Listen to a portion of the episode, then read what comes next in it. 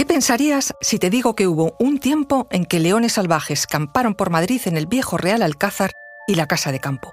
Y que miles de camellos, búfalos y cebras se criaban libres en Aranjuez.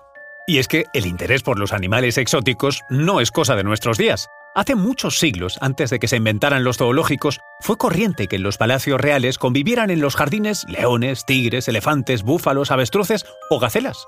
Y no hablamos de lugares lejanos, ¿no? Sino de España, y más concretamente de los reales sitios en torno a Madrid. Soy Luis Quevedo, divulgador científico. Y yo soy María José Rubio, historiadora y escritora. Y esto es Despierta tu curiosidad, un podcast diario sobre historias insólitas de National Geographic. Conoce mejor al equipo que protege nuestras costas. Alerta en el mar, el jueves a las 10 un nuevo episodio en National Geographic. Y recuerda, más curiosidades en el canal de National Geographic y en Disney Plus. Y es que fue costumbre, desde la Edad Media, que los reyes españoles recibieran animales vivos y raros como regalo oficial de los embajadores procedentes de países lejanos. Eran el símbolo de míticas tierras aún por explorar y conocer. El más famoso regalo de aquella época fue el cocodrilo vivo que el sultán de Egipto envió en 1260 al rey Alfonso X el Sabio, animal que aún hoy se conserva disecado en la Catedral de Sevilla.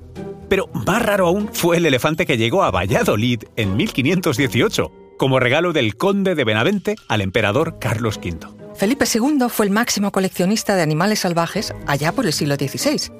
Era un hombre de su tiempo, el Renacimiento, y por ello fue un amante de las artes y las ciencias. En sus residencias siempre desarrollaba grandes jardines, no solo como lugares para tranquilos paseos, sino también como espacios para estudios botánicos y aclimatación de animales. Era fácil contentar al rey con uno de estos regalos naturalistas. Por ello sabemos que bajo su reinado, los reales sitios empezaron a parecer un pionero zoológico. Así es, la lista es increíble. En 1570 llegaron a Aranjuez cuatro camellos traídos de África que resultaron tan útiles como animales de carga que 30 años después ya habían aumentado hasta los 40. Y en 1582 llegó al Escorial un rinoceronte, traído de la India a través de Portugal.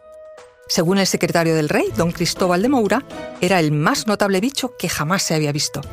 Tanto que la fama del rinoceronte se extendió por Europa y el emperador Rodolfo II de Alemania pretendió quedárselo. Pero finalmente, Felipe II decidió enviarlo a Roma como preciado regalo para congraciarse con el Papa. Además, llegaron a Madrid en esa época varias partidas de leones, enviados como regalo del emperador otomano. Felipe II mandó instalar en los jardines del antiguo Real Alcázar lo que se conoció como la leonera, que no debió ser muy segura porque los leones se escapaban y dieron grandes sustos a los madrileños. Una de esas leonas llegó a cruzar las calles de Madrid hasta esconderse en un descampado donde hoy se sitúa la Plaza de las Ventas. Fue la reina Isabel de Valois, tercera esposa de ese rey, la que montó a caballo y junto a una partida de monteros y perros dio caza al animal. Y aún hay más, ¿eh? Porque avanzando hacia el siglo XVIII se descubrió que estos animales exóticos, ya mejor identificados por los estudios científicos, podrían tener un interés comercial Así, en los reales sitios de Aranjuez y la Casa de Campo, se prepararon grandes extensiones para la cría masiva, especialmente de camellos y búfalos, bien alimentados con los buenos pastos de aquellos terrenos. Y es que los camellos demostraron ser excelentes animales de carga para todos esos proyectos constructivos de los Borbones. Y los búfalos, o mejor dicho, las búfalas, comenzaron a ser muy preciadas en España por su leche, nutritiva y rica. No olvidemos que el rey protagonista de esta época, Carlos III, lo había sido antes de Nápoles, y allí en Italia había aprendido a comer la mozzarella de búfala. Y llegó así el siglo XIX, cuando surgió el primer proyecto español de jardín zoológico. Fue en 1862, en pleno reinado de Isabel II, y la Real Casa de Campo el lugar elegido para su ubicación.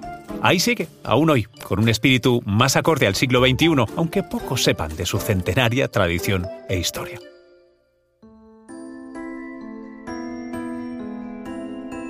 Recuerda que Despierta tu Curiosidad es un podcast diario sobre historias insólitas de National Geographic. Disfruta de más curiosidades en el canal de National Geographic y en Disney Plus. No olvides suscribirte al podcast y darle al like si has disfrutado con nuestras historias.